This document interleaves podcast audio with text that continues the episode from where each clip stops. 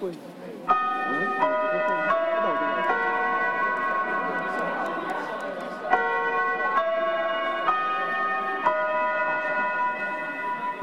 迎各位前来观看 SNH48 Team S2 重生计划公演。在观看演出的同时，请注意以下事项：一，请各位观众听从工作人员指示，凭票依次入场并对号入座；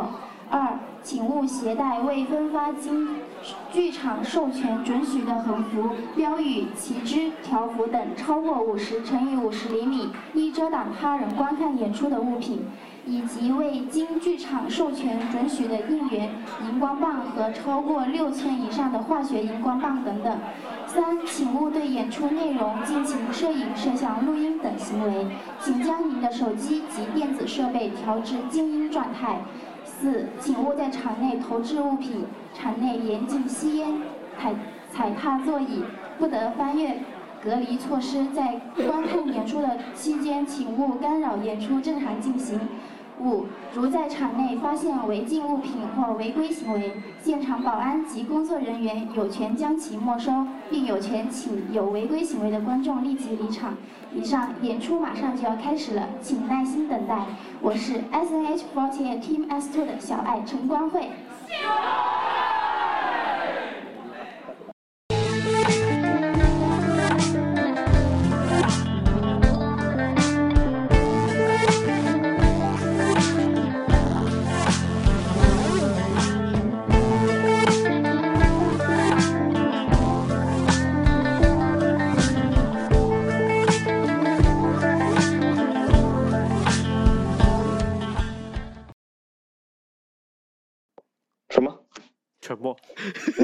干什么？你不是要念开场白？啊啊！欢迎收听由 Push 吧不是吧与杨金帮播客推出的串台节目，不是杨金帮吧？空中那些不安分的快乐。二，欢迎听众反馈，请发邮件给我们，blackhole at 杨金帮 dot fm。阿迪老师，你先来自我介绍一下。呃，我是阿迪，然后我现在在做的播客是 Push 吧 Push 吧，就是推杆的推门的那个门把手。嗯那么今天我们的节目主要是关于呃偶像，就是 idol 这个话题。对，就是阿迪老师带着我们上周末、周六和周日分别带着我和甜食，然后后来甜食带着我去看了一场 S N H 四十八的那个演出。对，你们聊聊你们印象怎么样？好，就是呃，最早其实这个主意是我提出来的，就是我在互联网上经常会看到一些关于偶像文化的讨论，然后包括也有呃身边也有一些人也是他们的粉丝嘛，然后我就也挺好奇的，但是就一直没有自己接触过，然后就是在群聊里面就是经常看到阿迪老师对这个发表一些意见，然后好像挺专业的，然后我就想请阿迪老师来来跟我们谈谈这个话题，然后没想到他是非常的专业。嗯，要不阿迪老师，你先你先说一下你这个偶像界这个行业里面，你你之前做过一些什么事情？好的，嗯呃，我大概是在二零一四年的时候，我在关注一些，其实我日常也就做一些关注年轻人在呃玩什么和对什么有兴趣。那关注到偶像这件事之前，我正埋伏在一个直播间里面，就是一个主播的直播 QQ 群里面，我已经嗯观察了一段时间了，但是很快我的注意力就被主播转移到了偶像和粉丝艺人这个话题里面，因为我看到了一个 A 站的，呃，一个专题片的一集小节目，他讲了一个年轻人，呃，住在一个很差的房子里，没有空调，在上海没有空调的房子里，每个月大多数的收入呢都拿去为偶像做应援，那我就开始好奇说，为什么年轻人会做这样的事？所以我就关注了一段时间的这个在本地的偶像团体 S N H 4 8嗯哼，然后大概在二零一五年的年初，就大概春节，也就是这个时候，春节后，我买了一张呃他们的公演的门票，在淘宝上买的，然后就去了一次剧场，然后去了以后，就像你们这这两这这几天感觉到的一样，就是说你打开了一个新世界的大门，你会发现，你会发现很奇妙的是，一群年轻人在一个小的剧场里面。那他们是在看表演，但是他们也在参与表演。对，然后你就会开，你就会想，哎，台上那些人和台下这些人的关系是怎么样子？他们为什么会这么全情投入？以及他们之间的这个呃耦合关系是如何的？他们如何互相作用？那么我从那那那个时候开始，就会经常的关注网络上的讨论，然后也会有时候去剧场参与呃观看表演。那大概花了几个月的时间以后，我也慢慢的从观察者变成了一个参与者，所以我也开始选定了自己更有兴趣、更想支持的队伍成员，然后也开始和那些剧场里的年轻人交起了朋友。嗯，那我也在 QQ 群里面加入了一些群，也在一些网络的呃讨论平台上面参与他们的讨论，啊，这这是一系列开始的。然后大背景上面呢，又发生了一些呃冲突啊，比因为我一直把偶像这件事看成一个二十四小时、七乘二十四不间断直播的一个真人秀，所以它一定会有大量的冲突会发生。然后我赶上了，我赶上了当年度的最大的三场冲突，然后这也直接决定了我后面的立场和我的呃看到事情的观点的位置的视角会不一样。啊，大概在四月份的时候，那四月份的时候，我就选定了自己，呃，单独支持的成员，嗯哼，然后呢，也也也选择了自己加入的阵营，然后阵营然后就是开，阵营是指说，呃，粉丝之间有很几有几个级别了，我们先从基本来开始看，就是你一开始可能是个路人，对，路人的话呢，你只觉得这群人也挺有趣的，这个表演挺好看的，你买张票进来了。对。然后呢，因为剧那个地方一个礼拜会那时候是放四到六场公演，每个队伍都会有一到两次的表演。嗯那你看了几次以后，你会觉觉得你会更偏向于看某一个队伍，嗯然后你可能会从一个支持全团的，就你觉得这些姑娘都挺好的，到你觉得某一个队比另外两个队更值得你关注，你开始有自己的偏好的立场。那我们把它叫做从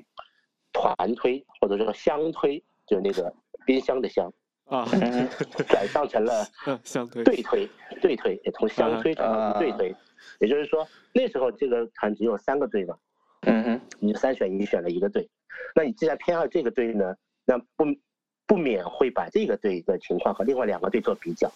那对这里面就会有一些优劣啊，或者说长短啊。啊，然后不是每个人都和你一个队的嘛，但自然会有立场的偏差，啊，这是第一个阶段，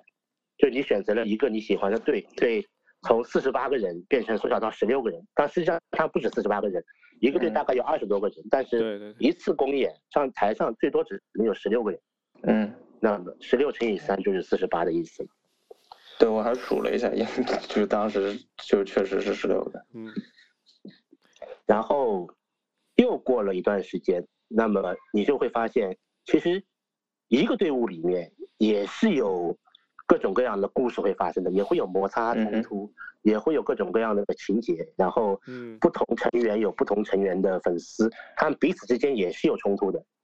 啊，嗯那么那么你就会再做一次选择，你会更选，嗯你会更偏向某一个或者某几个成员。所以在这个领域里面，如果你只喜欢一个成员，嗯那我们把它叫做单推，啊，啊，就是单推。对，推就是这这个词我是听说过的。嗯推就是支持的意思，单推就是你只支持一个人。那么两个人或者多个人做双推或者多推，啊或者有排序的话有二推、三推，类似这样子。OK，哎，那所以那么你如 CP 推呢？呃，CP 是单独的一个情，CP 呢有一点不一样，就是说一般来讲，很多 CP 是标榜，呃，CP 不再区分优劣了，就这两个人都推，对吧、啊好，OK，对，OK，或者说，在我参与的那个群体里面，有一种更过分的说法是，如果他是个 A 和 B 的 CP，他是不推 A 也不推 B，推的是 A B 这个概念，OK，就是呃就是他们单独存在都嗯是没有故事性的，只有这两个人在一起出现的时候，他们的这种互动和你驾驭的各种人设和他们的呃故事，才是吸引他的最主要的来源。OK，但这个 CP 跟我们平常看呃同人创作或者说番剧的呃那种二次加工里面那个 CP 那个 couple 的意思是一样吗？啊，对的，没错，是的，couple 的意思。哦哎，所以我昨天看到，感觉是陈冠慧和那个娃娃音是应该是钱钱吗？钱少吗？呃，是是那个陈思 OK，他他啊们是 CP 思对吗？啊，对啊，对他们会有一个 CP，然后哦这两个人的 CP 是很多年比较稳定的 CP，因为他们俩哦关系一直都很好。嗯，懂了。这种 CP 一般是由粉丝自己去发现的，还是说就是官方他有时候也会有意的去强调这个？呃，这个很有趣，就是这种 CP 呢有三种来源，第一种来源呢就是官方组合的，就是官方觉得这两个人在一起都是很好看的小姑娘，然后有化学反应，这样就会一把他们一凑在一起，嗯，这就叫做官推 CP 嘛。嗯。还有一种呢就是成员和成员之间的互动是比较特别的，啊，就是他们感或者说情比较好，有的有的粉丝会认为某个成员和某个成员关系特别好，嗯。某个成员在追求某个成员，或者说某个成员和某个成员的互动和别人是不一样的，嗯。那么他们就会组成 CP。嗯。嗯哼，那还有一种呢，呃，就是，呃，这两个成员可能关系不是很特别，但是呢，某一次的互动比较特别，或者说戳到某些粉丝的敏感地位、敏敏感的联想了，嗯，，OK，然后就开始组 CP。然后他们就又就会粉丝就会故意去，就是强行把他们推到一起，是吧？哎，没错，没错。嗯事实上，呃，在 CP 最最厉害的时候，有的成员甚至会有超过四十个以上的 CP 应援会，就一个成员就百搭嘛外的成员啊，就排列组合对排列组合是，四十个以上的 CP 应援会，所以他就是全团总攻这样子的嘛。嗯，或者总收，类似吧，就是你就你不知道怎么回事的人会觉得是这样的情况，但实际上哦。只是因为呃这个成员可能呃和别人的互动是有趣的，然然后不同的有趣方式击中击中了不同的粉丝群，然后他们就互相的站在了一起。嗯，哎，所以呃，再进一步的粉丝是怎样的？再往前走一步的话呢，就变成是说，呃，我的 idol 好，你们的 idol 不行，你们的 idol 存在就是对我 idol 的影响。OK，这里面就会有就是说非此即彼的这种排斥关系了。再往前走一步，我们这种粉有名字吗？就是这种叫做独唯，就是你啊唯嘛，单推的啊终终极状态就是你唯唯唯唯唯一了，然后同时你又很有独有独但这个这个应该这个应该不是一个很好的状态吧？我觉得。呃，这很难讲，就是说嗯从普通的状态来讲的话呢，大家都认为，如果你变成一个独唯了，就代表你的你已经生病了，就是你的嗯思维的逻辑已经和正常人有偏差了，就会有很多的呃刻板印象、偏见和那个反常的举止。但是从行，但是从整个的生态来讲的话呢，所以如果一个偶像没有独唯，那很可能嗯他就红，他就不能红。不够红或者然后在这或者他就红不了，就是你有一定量的独唯，才会有产生对应的冲突，才会有网络的声量，才会有人不顾一切的去维护他，嗯！然后这样才能造成说一些更更传奇的故事，传奇的故事。就是一定会要有一些特别，就嗯、呃怎么讲呢？就是说一个士兵的成长就需要大量的战斗嘛，嗯，嗯嗯嗯。那只有不停的战斗，才能让一个统帅得到更多的领土和更多的拥护者。嗯嗯。那如果就像你们刚你们上礼拜看到的，就是一个一个如果一个成员入团五六年都是一个好人，大家都没有，从来不跟别人冲突，从来没有负评，那最后的结果很可能就是消失，嗯嗯，就没有存在感。而从就是从商业上来讲，也缺乏话题性，然后就很难把这个流量带起没错，嗯所以我们反过来讲，你们看现在比较热门的来。嗯哼，在最初就我两三年前的话，三个人之间的粉丝冲突是非常多的。嗯嗯嗯这种冲突才真正的让他们变成了有话题性，或者说嗯扩散到更多的人群的认知里面。当然，作品也很重要，嗯但是这种故事性和冲突会结果更多的路人进来。那么而且我觉得像 TFBOYS 那样，他就不但是他们自己粉丝之间的冲突，还有就是他们这整一个粉丝群体跟就是所谓圈外的人的冲突。啊，对，没错。嗯那但但我觉得，呃，我我看到过，就是他们他们 TFBOYS 他们内部的粉丝恶言相向，然后就非常极端的那种情况。但是从外人来看，很多人都觉得他们是占用了网络资源，然后做一些很无聊的事情，是一一种看戏的角度在看这种事情，然后觉得不可理喻，怎样怎样的。呃，这样子会对他的推广有帮助吗？呃，一半一半，就是你你我的这观点是被看见就代表有流量啊，yes。就是你哪怕是不喜欢的，就是黑流量也是流量。OK，就是你不管你喜不喜欢他，整天在你面前晃来晃去的，那你说不定哪天就会注意到。对的，黑流量也是流量，就是呃黑红也能红啊。啊，是，很有道理。那极端例子就是凤姐那种。呃，那我觉得不太像哎，就凤姐她对我说极端的啊，对对对对对。但像阿迪老师，你其实你不是从一个纯粹的粉丝或者说喜欢偶像这样去一步步走进他们群体的，反而是你先是观察粉丝和他们整个生态，呃，然后再一进一步成为粉丝。那么抱着这样的心态进去，你会发现你会看到东西会跟别人不一样吧？呃，因为我本身我家我开始做这件事的时候已经三十多岁了，我年龄层也比较高一点，嗯，所以这件事对我来讲就是一个消遣。嗯，那就是一个消遣，就是我不会投入太多的精力和时间进去，所以我更更在意的就是观察，呃，人和人的关系以及这个故事会怎么走下去。啊，这个是一个很有趣的事儿。那我也观察到，就是说，如果你曾经沉迷过这个游戏，嗯，那你如果要决定戒断它，就是你决定我再也不看这些信息了，嗯，我的人生回到关注它之前的状态，嗯，我的观察是很难的。因为这个游戏里面有这个游戏最厉害的地方是，这个游戏最厉害的地方是它有大量的信息流。嗯，你这么讲好了，就是说，呃，最多的时候有三百多个成员。嗯，那你你你哪怕只关心其中的二十个好了，这二十个成员每天会有微博，会有 ins，嗯，会有他们的口袋四八房间，会有他们的 vlog。会有他们的各种各样的，他们本人发出的声音，嗯，然后对应的还有他们他们的粉丝群体发出的声音，嗯，然后还有呢是那些粉丝的论坛里面的讨论，嗯，所以如果你要你是像我一样是一个对信息非常注重的人的话，你能看到大量的信息会扑面而来，对，就一天二十四小时根本是不够的。就哪怕你哪怕你完全没有思考，你什么都不干，你一天到晚就看这些东西，已经很很充分了，对，已经很大了。所以这个这个信息流的冲击是非常大的。但你一旦发生戒断，你就会发现无事可做，就是你你你你就你就发现大量的空虚感，就你这个时间本来是被安排好的，现在突然空出来了，你都不知道该干啥好。就哪怕你喜欢一个别的什么呃不不是这种性质的人，然后你会发现，哎，这个人怎么我过了两天刷一刷就一点新闻都没有，就 这种感觉。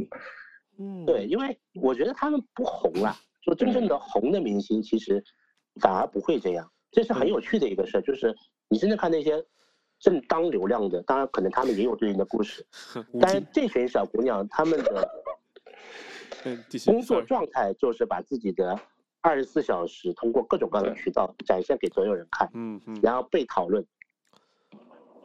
哎，对啊，就结合你一开始说，你觉得这是一个二十四小时不间断的大型秀。那么假设一个秀是有剧本的，那你觉得一开始的时候，这个剧本理所当然是应该在公司的手里吧？就是公司在在 initialize 这个。这个秀的时候，他们能把握住这个方向会走到什走到什么地步吧？就是当然走到后面会有成员自己的自己的操作、自己的演出和粉丝的互动和粉丝的操纵，可能这个剧本走向的走向的方向会有各种各样的偏离，但是它整个流、整个方向会是由公司公司做好吗？公司是有做的，就公司有一个基本的策划，他会有安排一些。谁是站在中间的人，谁有更多的被看到的机会？嗯嗯，这是一个很基本的运作，因为公司有一个，就公司就像做游戏一样，他会先做一个大纲，嗯，但是这个游戏的剧情发展如何呢？很多时候是由角色、玩家和公司的三者的互相制衡来发生的。嗯，这种制衡关系是怎样的？这种制衡关系很简单的来讲，就是说。呃，成员有自己的想法，成员会不停的努力，获得更多的关注和掌声。嗯，然后呢，粉丝呢有自己的褒贬，可能会赞同或者不赞同，喜欢或者不喜欢，骂嗯和掌声都会出现。公司呢，当然会左右一部分的呃好坏，就是它会运作一些掌声和呃骂声，嗯，但是公司没办法控制意外，对，就是有很多时候会发生意外，比如说成员突然就不想继续玩了，他就不做了。嗯呃，或者说呃，他安排的一个呃事情，没有如他所预期的发生。比如说，他很希望让某一个成员拿到很好的名次。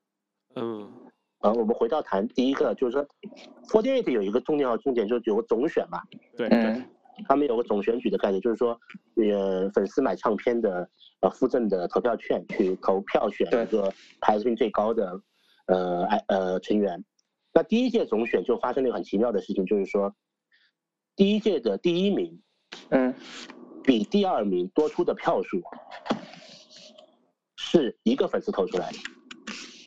就是他们只差了一票吗？哦，不是，是是一个量啊，但是那个量都是一个人一个粉丝就投出了能够左右第一名、第二名的嗯，哎。等一下，你说的这个第一届总选举指的是 S N H 的第一届还是？对 S N H 第一届，嗯我以后的我们尽量只指呃国内的这一轮，嗯嗯嗯因为国内的我们观察的比较清楚了。嗯那国外的，待会儿我们会谈到说，呃，有很大的一部分也是受中国影响的，包括日本的总选举，有很大的成分是受中国影响。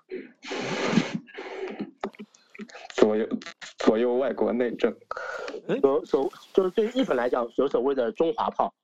哦，啊，懂了懂了懂了懂了。嗯。嗯，哎，但是你我我想的是，之前应该是 AKB 四十八有这么一个成熟的样品在在日本吧。然后虽然他们的环境跟我们很不一样，但我们应该会有一个很好的模板把它拿过来。就是说，对于这种意外，应该也是有一个后备方案的，或者说公司不会意外说啊有有有人想不玩了，那么我无论是打压他，或者说送掉送走他，或者是慢慢让他淡出，应该会有一套很成熟的操作方案。呃，那是不是说，如果说意外很多，意外没意外没有呃去把它 handle 好，是公司把控力、控制力不够强的一个表现呢？呃，这就变成刚另另外，这就这就很有趣，就是我们不一直说人类从历史中得到的教训，就是人类不会从历史中得到教训了。就是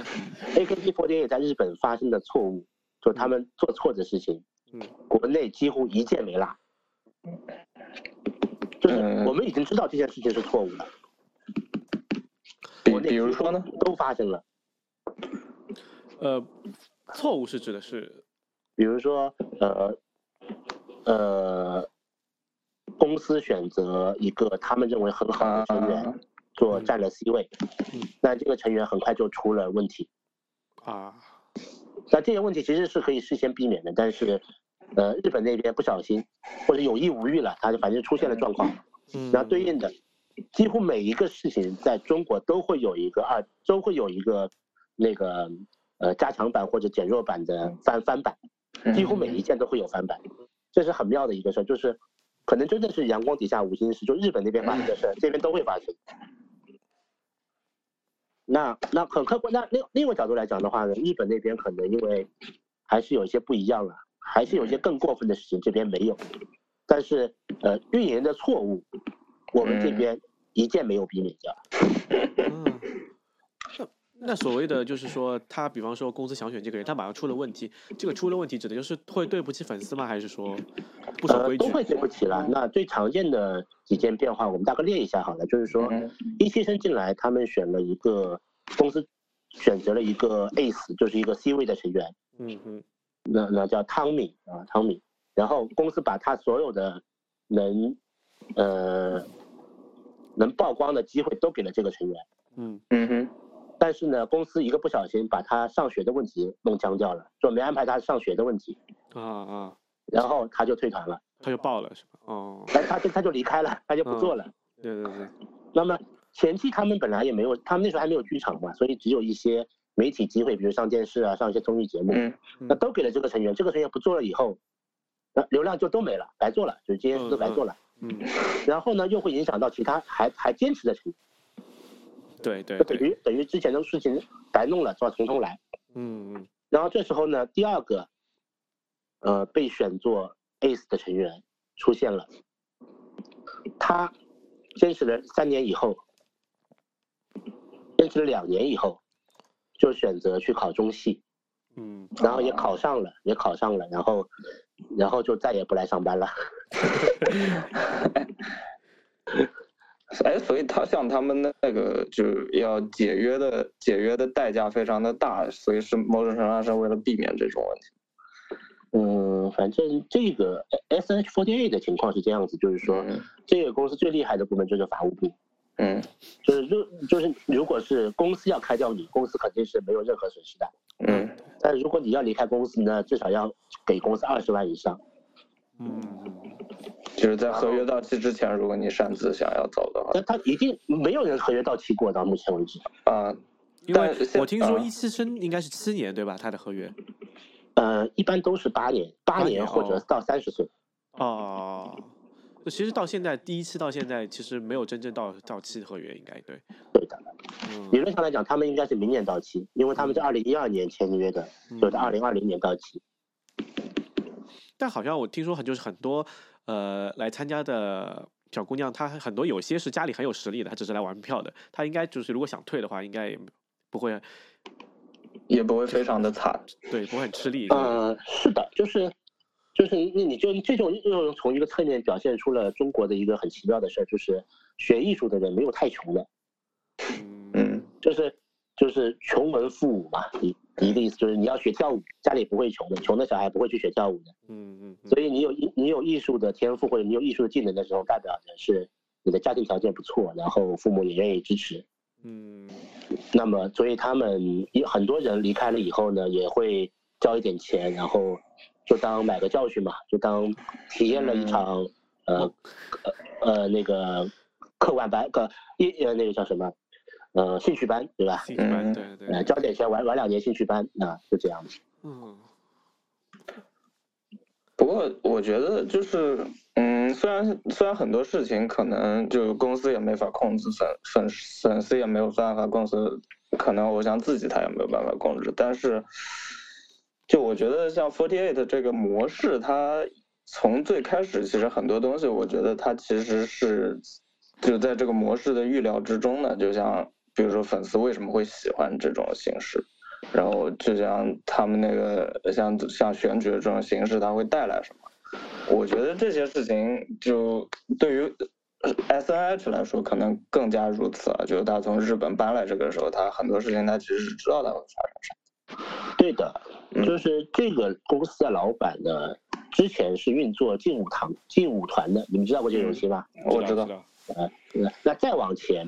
这就是我我我的童年了。他甚至参与了《心跳回忆》的研发和销销售。哎，我知道，现在都有七了对吧？《心跳回忆》第一季对我这个年纪的人来讲，是一个呃少男期无法绕开的一个养成型的恋爱的游戏吧。嗯所以我认为这个老板是很清楚他们在做什么的。而且我觉得他们做的其实就在这个层面上来讲还是成功。对呀、他们虽然我们一直认为他们很差嘛，但实际上 他们是在这个市场上唯一一个活下来的女团。啊，所以到去年创造幺零幺的时候，我是这么判断的，就是说所有天朝非 Forty Eight 女团联合起来，在腾讯的平台上玩一把，然后就让这些姑娘有能能真正的被人看到一次。哎，那呃，其实，但我很说到女团，我就很好奇，就感觉好像中国没有看到过团体，就是近年来就很少看到过偶像团体。你的男团、女团，就像韩国那种层出不穷、层出不穷、大浪淘沙一样，就是只出一首歌就解散这样子的情况很少见，几乎没有见到过。嗯，因为大多数的团体一首歌都没出就解散了。呃，是因为运营不下去吗？还是怎么样？很妙，就是在一二年的时候，呃，S N H 成立之前已经有一些女团了，甚至我相信你也知道过什么所谓的青春美少女团嘛，对吧？其实这种团体一直有，一直有，包括再往前台湾的 S H 不谈了，哦，那个 S H E 不谈了，嗯，那肯定也有那个所谓的呃黑社会少女啊、棒棒糖啊，嗯对啊，那那那那些都是所谓的 idol 了。嗯然后在中国这边其实也一直有，在华南啊，在广东那边以前有蓝宝石，再后来呢那个 YY，那个欢聚啊，嗯那么他们做了这个叫做呃欢聚时代，他们做了 Sing，S I N G，这个嗯也是一个女团，然后还做了好几个女团。那最后活下来的就是 S H 4 8那其他的呢？不过我不过我觉得像 S H E 这种，其实跟它这个性质还是不太一样的吧。S.H.E 更像歌唱组合，对吧？对对对觉得他们更像一个乐队，就真真命天女那种感觉，对，对，在唱片行业的和那个其他行业没关系。嗯对 S 呃，那偶像女团往往往是和呃综艺节目、唱片还有所谓的打歌节目挂到一起。嗯呃，现在好像没有打歌节目了，对不对？所以说就，而且我感觉像日本的那种综艺，我们这边也很少看到，就是各种各种各样的这种团体，就无论是呃 AKB 或者说呃别应该说板板板什么来着？乃木坂嘛，板道、乃木坂对乃木坂乃木坂和剧版，对，还有一些那个会比寿的，呃就是会上节目，但是但是好像大大陆这边应该是制作或者说审查上面的一些原因，所以没有没有非常活跃吗。我觉得还是因为他们没有证明自己有商业价值啊。就是大陆的综艺节目其实还是挺重投入的，就是它必须是一个已经被证明成功的模式才会在这里出现。嗯，我们不太会去找一些没有大红的节目来这里做，他们一定会找那种已经爆红的、被证明非常有商业价值的节目，然后才会出出重金去投。但是日本那边是不一样的，事实上你会看到很多的日本的偶像的综艺其实是在深夜时段的，嗯嗯嗯就是在很差的时段。那他用来因为电视台又多，为了填充时间的话，他们会用一些低成本来做这些综艺。嗯，这成本很低。那么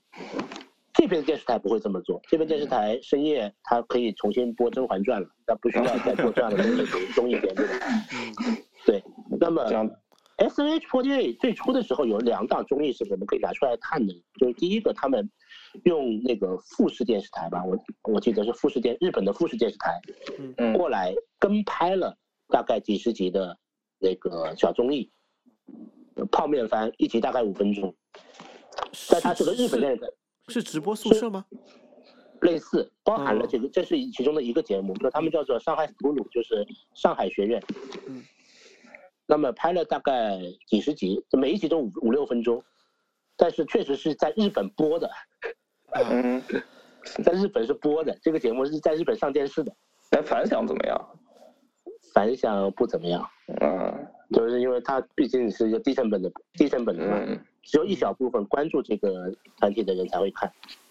然后另外另外呢，他们在了一四年，一四年的时候，他们自己模仿着那个 AK Bingo，就是 AKB 的那个综艺节目，嗯他们自己做了一个 SMH Hello S N S N Hello 的嗯呃呃网综，对吧？他自己录的，自己在棚里自己录的，然后放到了 A 站还是优酷上面。那这些节目完全是照搬日本的桥段、布置，甚至是设计。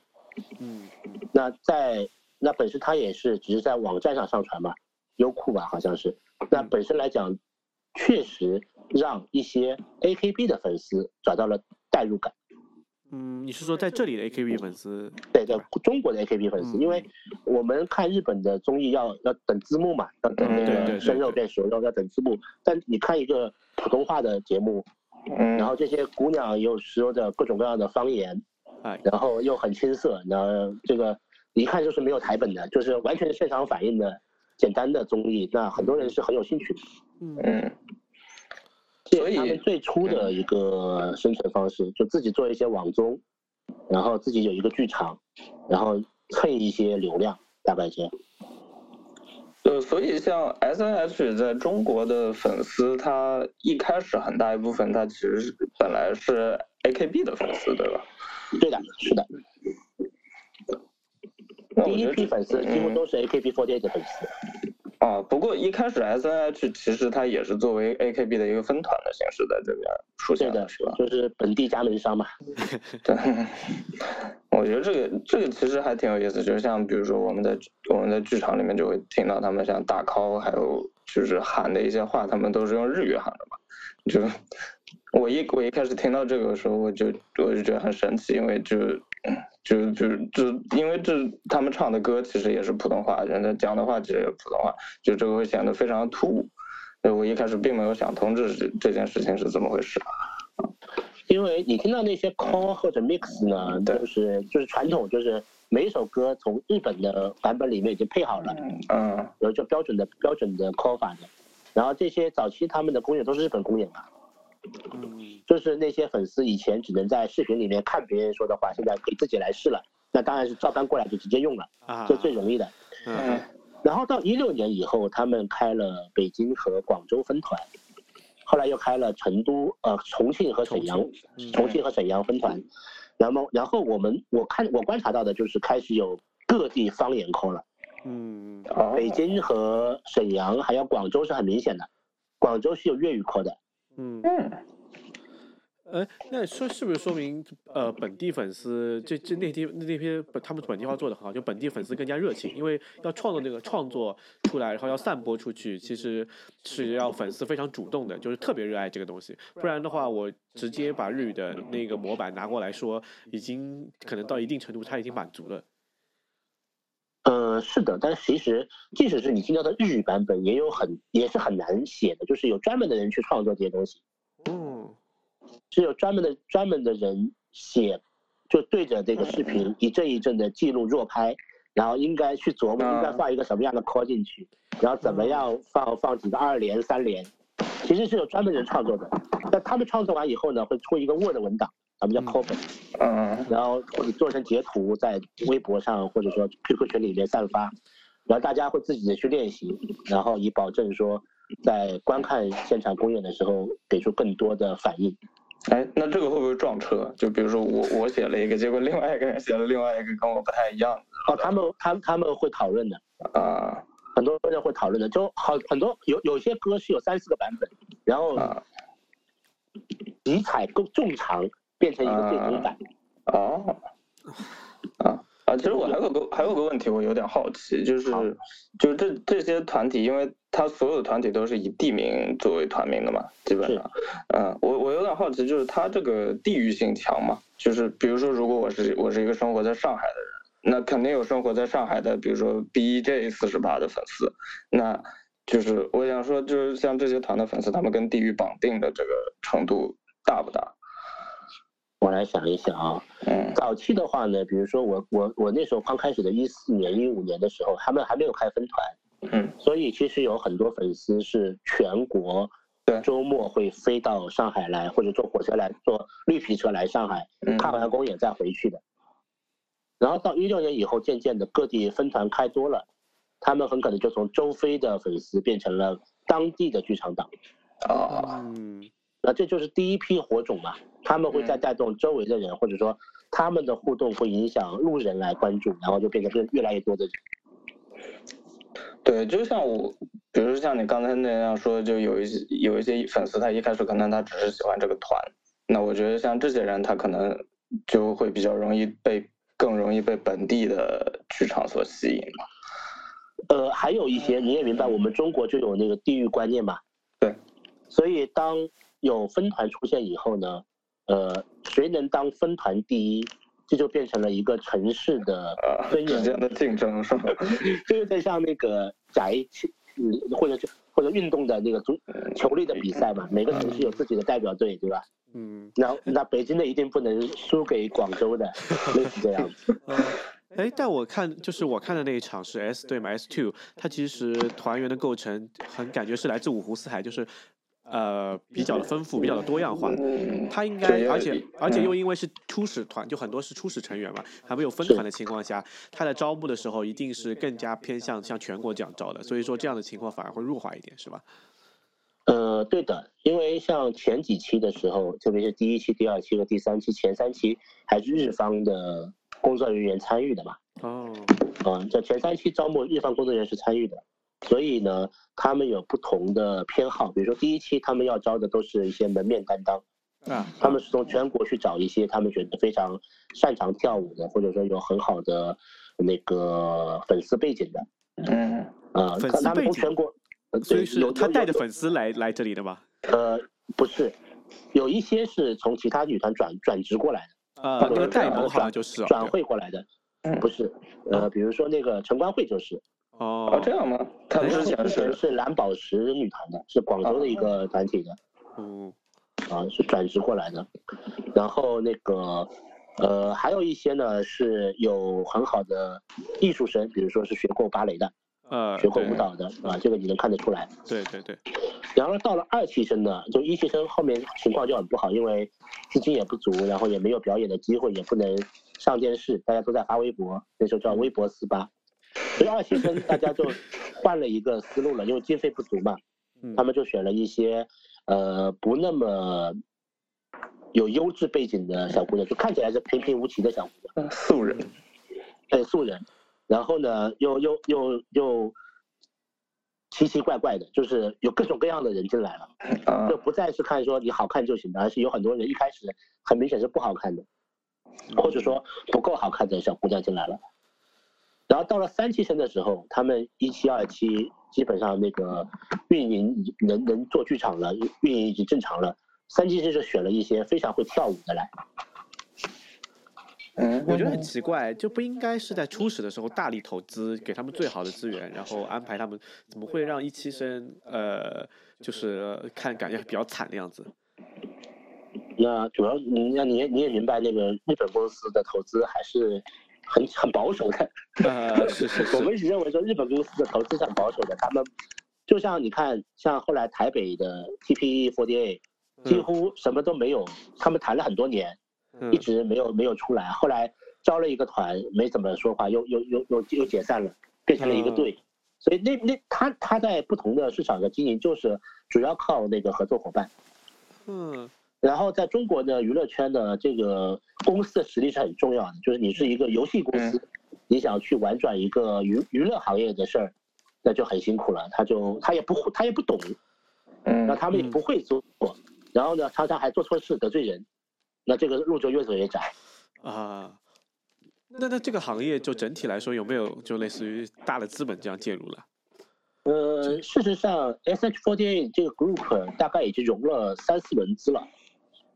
啊。哈，你可以查一查，就是你可以在网上看一下，它的融资的量不小的，像后来甚至像华人文化都投了他们。嗯。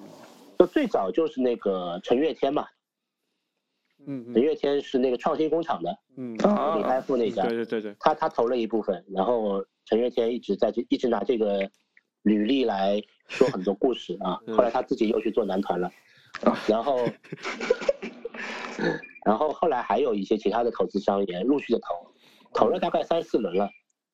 然后甚至在一五年、一六年的时候，每个礼拜都会有很多做那个呃分析师会过来看，啊，我，分析师想不明白为什为什么会有人投这个，所以他们要想明白说这个里面的内容内容创造的那个价值在哪里，嗯，所以他们的前景还是有的。我分析师想不明白，就是指的是就是传统那些投行里的那些 FA 这样子的人是吗？对的，呃，而不是说现在各种各样的那种分头里面那种人。他们也有了。我觉得很多时候是因为有大量的银行的或者有很多私募想投，嗯，所以呢，他们要做足够的功课才行。哦，懂了懂了懂了。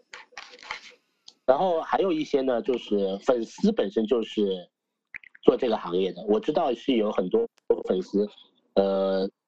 在金融行业做的非常好的。啊，他就想看自己的资源能不能引到这里来。对你甚至有的成员的总选好不好和当年股市好不好是直接有关系的。就那年是牛市，啊，大家粉丝都赚到钱了，他们就会加入加大投入，那个成员就成排名就会很高。如果那年是熊市，大家都没什么钱，那也没办法。那那我们是能看到这样的关联性的。也有也有粉丝也有粉丝自己变成偶像的是吧？有很多就女粉丝嘛，啊，嗯后来其实男粉丝也有了，男粉丝也有也也有进入男团的，后来我们我们就不展开说，但女粉丝多一点，就是有很多女粉丝是，呃成员的粉丝，然后呃决定出道，就参加了评选，然后选上了。他是以追星的身份嘛，就是想跟自己的偶像在一起，就是离得更近一点。呃，两块儿，就我觉得一期二期生，更多的是像有很多是 AKB 的粉丝，啊啊，他们想和他们的 idol 一起同台才参加这个活动。嗯，然后到往后的话呢，就觉得呃这个事儿他他做粉丝看了很久了，觉得这个事儿不难，自己也能行，或者说能能在，那这这确实没什么门槛。嗯然后他们也去参加了，或者说他们也想和他们一样啊。这里面有很多年轻女生是有这种所谓的自我投射的。哦哦哦嗯，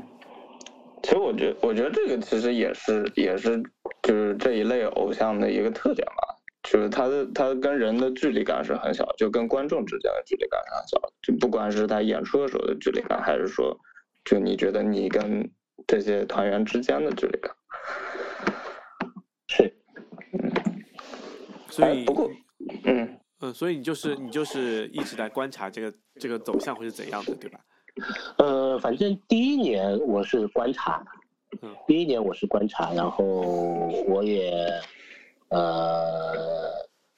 就反正参与程度越来越深嘛。对。但是我一直我一直一直希望那些年轻人不要花太多钱进去，就是啊，我一直在劝他们 不要花太多钱，因为你没有什么钱就不要刷信用卡或者说嗯那个什么透支，对吧？我觉得加杠杆你有你有零花钱花一点没问题，但是你不能花太多进去嗯啊。这个这个就是娱乐为主，你不能投入太多。然后到了第二年，第二年，呃，我我我我我，因为这个我也是越陷越深，所以呢，嗯 我就开始尝试着呃转职变成一个呃运作的总选的人了，就是我开始和其他的其他的粉丝一起去呃筹划呃嗯整个的呃呃集资啊或者投票的一个过程。嗯那么比如说他们有我们会定下目标，你希望今年的结果是如何？那达到这个结果要要赢多少人，要大概要要出多少的票数，对应的要花多少钱？那这么多钱哪里来？我们已有的票仓在哪里？我们还差的那个 gap 怎么去达成？那每个月的 milestone 是，或者说这个这个 quota 应该怎么分配？嗯然后这个进度应该怎么去追平？那这这这这这其实对工作党来讲就是日常了，但是你把这些工作技能放在这件事情上面的话，其实也蛮有趣的。从我角度来讲，就是说，如果我想参与这个游戏，那我就想参与的彻底一点，而且我也想试着赢一把，对吧？我我我我我自己是这么想的，就是说你反正要去玩，那就那与其当观众，你不如当一个呃参与决策的人。嗯哎，那那怎么你是怎么确立？比方说，你其实相相当于一个 campaign 嘛，然后你是他的竞选团队，那你怎么做到他竞选团队就是让大家认可你，让所有的粉丝呃听从你的安排，或者说让大粉丝能够呃可以坐下来好好谈，坐下来认同你的计划这样子？呃，那就是你前面一年的表现，就你前面一年你在做什么，你在说什么，以及大家都会观察。然后我我我我我我也相对第一个是有工作经验，第二个是也相对理性一点。然后然后像有很多时候我会我会跳出情绪来去分析这些事情的对错和怎么安排。那我也会给其他人建议。那时间久了以后呢，他们会觉得。呃，你是一个可信任而且是可以帮忙做决定的人。嗯，所以你是在前期会，你是怎样积累印象的？就是说，呃，分就每一次出事情了，或者说怎怎么去维护呃粉丝，你可能会发文，或者说你可以你投的票比较多，呃，投入的资呃资金比较多这样子吧？呃，我其实不是投入资金很多的那种粉丝，但是我很希望能扩大影响力，或者说告诉他们，从我角度来讲，怎么做是一个更优的解。就嗯他们会遇到很多冲突，或者说有很多危机的时候，我们会，我我个人会帮他们去理清这个过程，然后给出我的猜测或者建议，嗯，然后几，然后我也会帮忙去写一些文案了，我会帮忙写一些文案。嗯。那么几次以后，但但在我那个时间点，我我又发现一件事，就是说其实大多数人是不愿意出来承担责任的。嗯嗯大多数人更愿意更愿意跟风，都他不愿意去主事儿来做这些事儿。嗯所以那天那那那个时间点，我觉得呃这么下去不行，我可以做更多的时候，我去要求做更多的时候，其实大多数人我感觉是也没有太大的排斥，就你愿意来就一起来呗，啊，大概就这样，因为确实没多少人愿意来做这件事，嗯。因为有一些人做这件事情是有利可图的，嗯。我我我直直言不讳的说，是很多人是靠这个赚钱的，这里面有蛮大的利益的，因为流水非常多，嗯。啊，流水非常多，那个样子，对对对，那个现金流水非常多，而且我们不谈别的，比如那么多钱，甚至几十万，甚至上百万，甚至几百万，你就放在银行你余额宝里，余额宝里面，那？吃利息都很多。利息都不少，而且而且前这几年以前几年的账目是从来不体现利息的，啊，而且前几年这账目也不体现汇率差别的问题，嗯，有海外甚至甚至甚至最初这几年都没有所谓的账目，有有有很多地方是没有账目的，所以这里面其实是有很多人是呃牟利的。嗯，哎，但那你们做这些呃，你们就是你单推的那个偶像会知道吗？会有印象吗？有有有一些知道，有一些不知道。有一我觉得些作为集体，他肯定是知道的吧？对，就是有一些我们安排好的事是需是需是需要跟他沟通的，嗯或者说你你你你你准备的一个计划，你是要让他提前知道的。哦，哎那他他的渠道是什么？他的，渠道就是你们看到的那个正常的，比如说呃写信，嗯是他们是可以收信的，啊啊啊他们是可以收信的，然后也有那个留言，或者说有的人送礼物加带，对吧？也有的。嗯，哎，那所以说你们也在写剧本，然后让让他他来配合你的剧本，对不对？呃，有的有的应援会，有的应援会是会的，哦，或者说或者说你想你需要知道他呃不会出事儿，就是不会出现意外，